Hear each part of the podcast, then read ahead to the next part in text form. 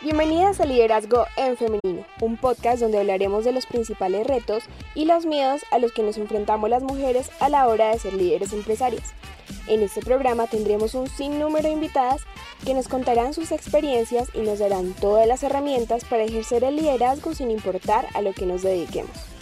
Mi nombre es Valentina Arenas, soy comunicadora organizacional y periodista y juntas creceremos en este camino al éxito.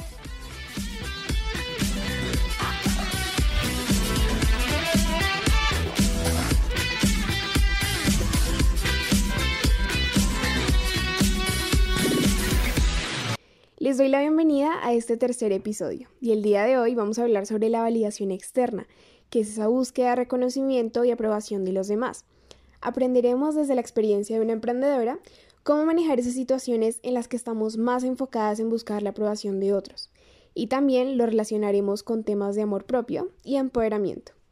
Para eso les tengo una invitada muy especial. Ella es Daniela Barreto, una ilustradora de la ciudad de Bucaramanga, en Colombia, que tiene un emprendimiento de accesorios y camisetas que busca resaltar el arte de la exclusividad y el empoderamiento. Muchas gracias Daniela por acompañarnos. Entonces, primero quiero que me cuentes quién es Daniela Barreto y cómo nació la Barreto Show. Bueno, Daniela Barreto, yo soy diseñadora industrial de la Universidad de Investigación y Desarrollo de acá de Bucaramanga, Santander.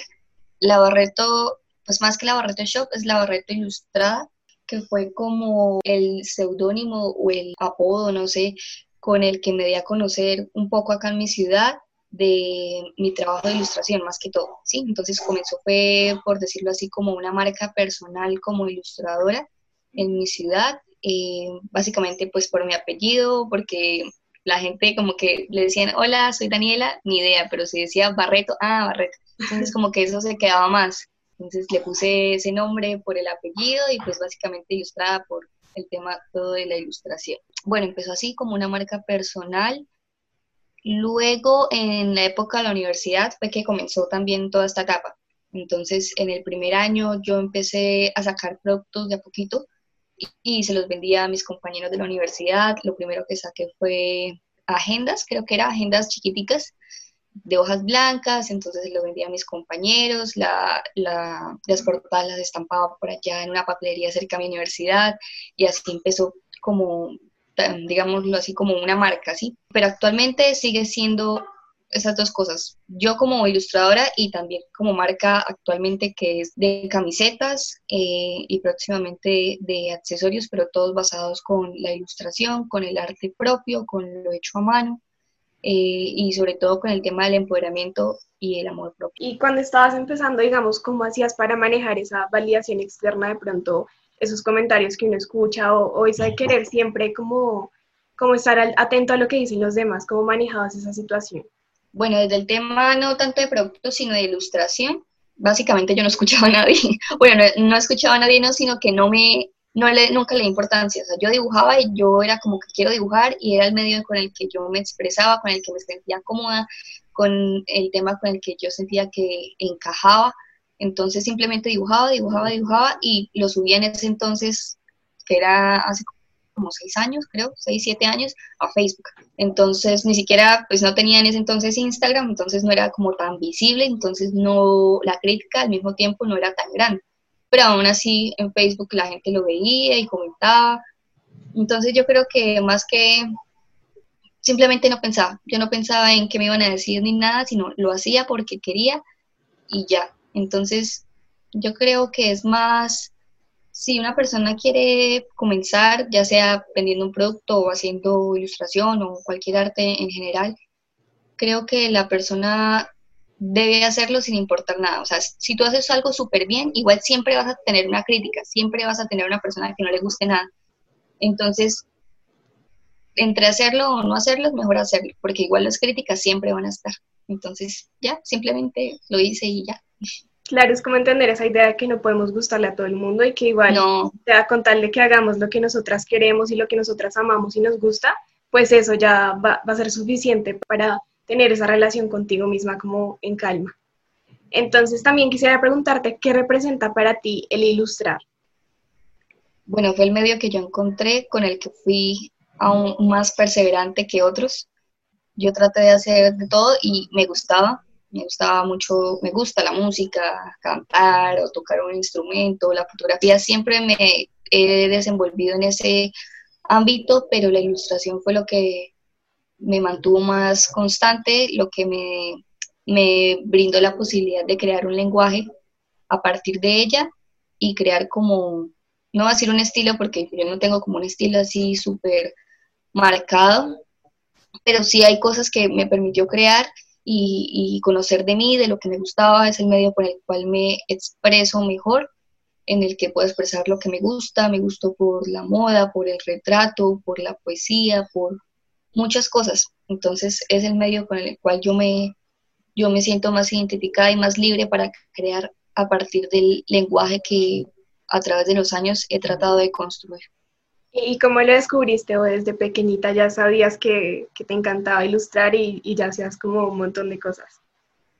Eh, pues fue, yo comencé, yo dibujaba en, la, en el colegio, dibujaba mucho yo era la niña que rayaba todo el pupitre y que regañaban y que lo hacían borrar y entonces desde el, desde el colegio siempre me gustó.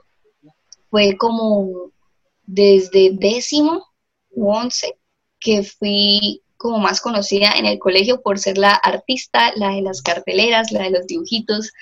Entonces era la favorita del profesor de artística. Pero las de, de, química y física y eso sí no, era como pero en artística sí era como súper bien, entonces desde ese momento supe que me gustaba y, traté de, pues de seguir haciéndolo durante toda la carrera y hasta el día de hoy lo sigo haciendo. Digamos que ya entrando un poco al tema como de empoderamiento, ¿cómo crees que una mujer puede fortalecer ese amor propio y, y, como que contrarrestar todas esas cosas que a veces nos dice la familia o que nos pisotean y nos dicen cómo no puedes hacerlo o esas barreras mentales que a veces nos ponemos a nosotras mismas también? Desde mi experiencia, yo siempre he tenido, gracias a Dios, el apoyo de mi familia, siempre, siempre, siempre. Entonces, digamos que por ese tema, no tanto en cuanto a mi trabajo. En cuanto ya a manera personal, eh, yo creo, bueno, la, la etapa con la que en la que pasé un momento de transformación fue hace poco y por eso fue que creé también el tema de las camisetas y que fue que empecé mucho mejor con, con todo lo de la marca.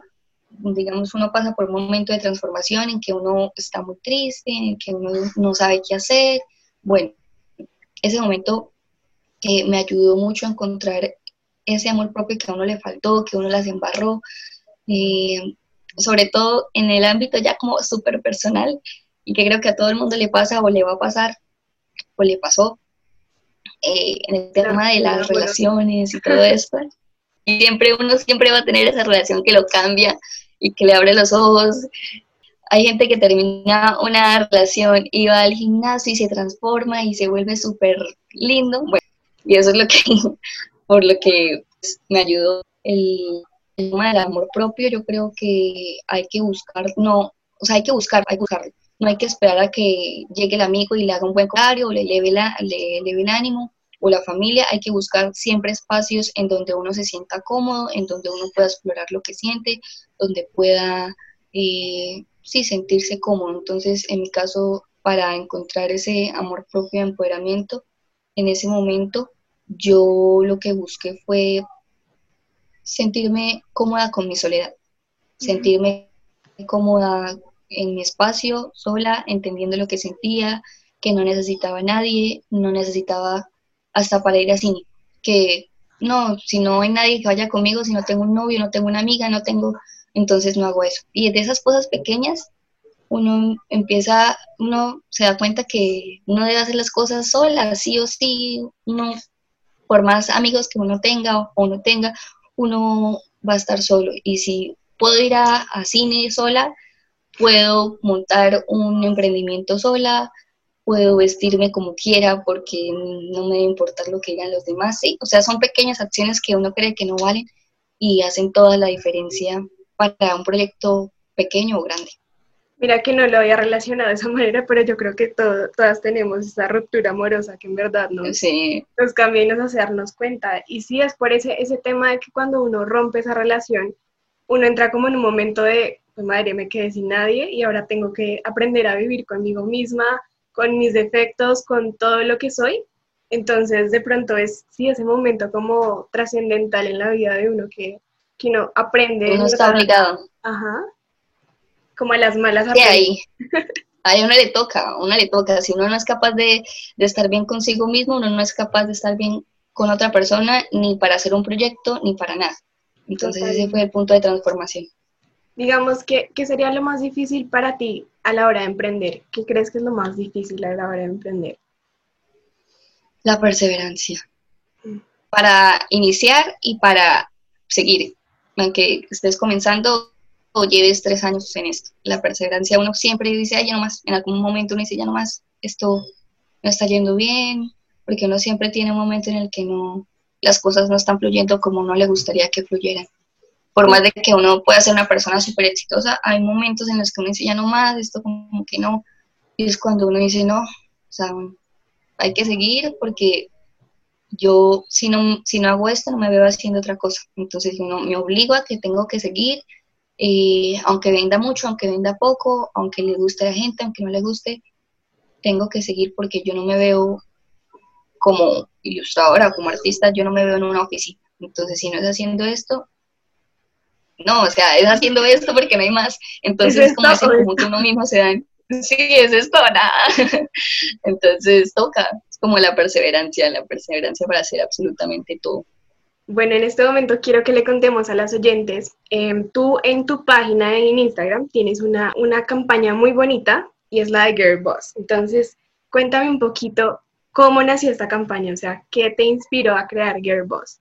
Girl Boss se inspiró en el momento de la pandemia, de todo lo que a uno le toca vivir con la, con, como emprendedor en un momento así en el que uno necesita mucha fuerza, necesita rodearse de personas que lo empujen a uno o uno mismo hacerlo. Entonces fue gracias a, ese, a, esa, a esta crisis que creció, que empezó lo de Yearboss, la nueva colección de camisetas, porque pues Yearboss está inspirado en esas mujeres emprendedoras, líderes, seguras de sí mismas. Todo eso se convirtió en una colección de camisetas que tiene ilustración, que tienen mensajes de empoderamiento, que no es el típico mensaje de sigue tus sueños, porque no, o sea, no es solamente eso. Eh, también una manera de visibilizar a otras emprendedoras con sus proyectos. Entonces fue gracias a eso, a la inspiración que tuve como de mí misma y de otras personas seguras de sí mismas, emprendedoras, que, que quieren cumplir sus metas sin importar cuál sea la, la circunstancia. Y digamos que cuál fue el cambio más trascendental que te, que te trajo esta cuarentena en, en tu marca. El hecho de tener que crear contenido, mucho contenido.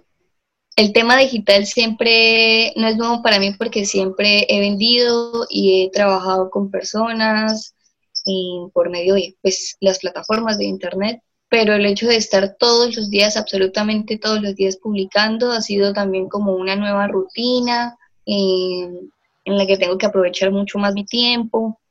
El hecho de estar en mi casa realmente no, tampoco es nuevo porque siempre estoy en mi casa, eh, pero sí me he sentido también un poco, un momento en el que me sentí súper como en una cajita muy agobiada y que no hice nada, o sea, no hice nada ni nada, no dibujaba, no pintaba, no nada porque estaba súper bloqueada. Entonces ese fue como el momento más duro de la, de la crisis de la pandemia, la que no quería crear y yo siempre trato de estar creando, aunque sea lo más mínimo. No, y uno, se da muy duro en esos momentos cuando dice como, no, pero es que no quiero hacer nada, pero, pero, o sea, como que ese diálogo mental te dice como, tienes que hacerlo, tienes que hacerlo, tienes que hacerlo, pero uno tiene que entender como, no, está bien parar, está bien no querer hacer algo, está bien sentirme agobiada, está bien sentirme como que Ah, no puedo más, entonces los momentos de calma y de relajarse y de, estar tranquila también son súper importantes. Sí, en esta cuarentena todo el mundo está como, bueno, tengo que ser súper productiva, pero también es válido parar. No tiene que parar. Si quiere producir cosas de calidad, tiene que darse un momento para analizar las cosas, para parar, para saber qué es bueno o qué no es bueno hacer y no tener que estar corriendo todo el tiempo simplemente para satisfacer a personas por redes sociales. Sí, total. ¿Y para ti qué significa ser mujer líder empresaria? Ser una mujer líder emprendedora, que es lo que realmente me considero yo, es tomar el riesgo de crear lo que tienes en tu cabeza, tomando las herramientas que tienes a tu alcance, ya sean pocas o muchas. Es tomar el riesgo sin importar si conoces la gente necesaria o los medios necesarios o los recursos, sino aprovechar lo que tienes a tu alcance. Sí, y en esa parte también lo puedo relacionar como la velocidad de ejecución, ¿no? Cuando uno se le ocurre algo, entonces tienes que hacerlo, no importa cuántos problemas tengas, cuántas trabas tengas, sino lo importante es que lo hagas y te arriesgues a hacerlo. Asimismo, también hay que, eh, hay que saber cuál de esas ideas es la que más funciona o con la que tú te sentirías mejor o más feliz. Entonces es como tener ese intermedio de que si lo piensas, lo analizas y luego si lo ejecutas. Claro. Y en ese sentido, digamos, ¿qué te gustaría que una mujer sienta a la hora de usar una de tus prendas, una de tus camisetas? Bueno, a mí me gustaría, la, el ideal sería que una mujer que compra una de las camisetas de la Barreto Ilustrada no la compre simplemente por la parte estética o porque le parece linda y ya, sino que entienda el contexto en el que se inspiró para realizarla, en la que la pueda vincular o, relacionar con alguna circunstancia que haya pasado por su vida y sienta que el mensaje que transmite la camiseta va perfecto con lo que de pronto en su momento no pudo decir o no supo cómo decir. Entonces es eso, que el, mensaje que tenga la camiseta, que no es el típico mensaje de sigue tus sueños, sino que es un mensaje que de pronto eh, es más personal como artista, la gente se pueda sentir identificada y, decir lo que no pude decir antes. Listo, Daniela. Y ya para terminar, ¿qué consejo le darías a esa mujer que nos está escuchando en este momento y que quiere empezar a ser emprendedora o que quiere tener todas esas herramientas para sentirse única? Mm, lo primero, ser perseverante. Ser perseverante. Si, si tu idea es vender cupcakes, pero nunca has hecho cupcakes y nunca te ha interesado hacer cupcakes y hasta ahora porque de pronto se va a vender, como por ejemplo, no lo hagas. Tienes que hacer siempre lo que te apasiona. Hay una frase que yo me repito mucho y que está en Instagram, que la publiqué, que era, dedícate a eso en lo que siempre mejoras. Eso es lo con lo que vas a triunfar. Ya sea que lo triunfes en un año, en cinco años, vas a triunfar en lo que si te dedicas en lo que, a lo que te apasiona. Listo, Dani, pues muchas gracias por acompañarnos en este programa. Fue para mí un placer tenerte y me encanta tu proyecto, me encanta todo lo que estás haciendo con las camisetas. En verdad es muy valioso que una marca no se preocupe solamente por vender, sino por empoderar a las personas o por dar un mensaje diferente a lo que estamos acostumbradas a escuchar. No, a ti muchas gracias también por la invitación, por, por decirme, por considerar que soy una mujer que puede de pronto enseñarle algo a las demás chicas que quieren emprender. Muchísimas gracias por la invitación, de verdad. Bueno, y así concluimos el episodio del día de hoy. No sin antes recordarles que confíen en sus capacidades y en las decisiones que tomen, que si algo sale mal van a aprender mucho de eso, pero hay que intentarlo sin importar todos esos comentarios negativos que a veces nos llegan. Muchas gracias por acompañarnos, por escuchar este podcast y por hacer parte de esta comunidad para que juntas construyamos este camino al éxito. Síganme en mis redes sociales como arroba liderazgo en femenino y en mi cuenta personal como arroba Paula Valentina 8. Nos escuchamos en un próximo episodio.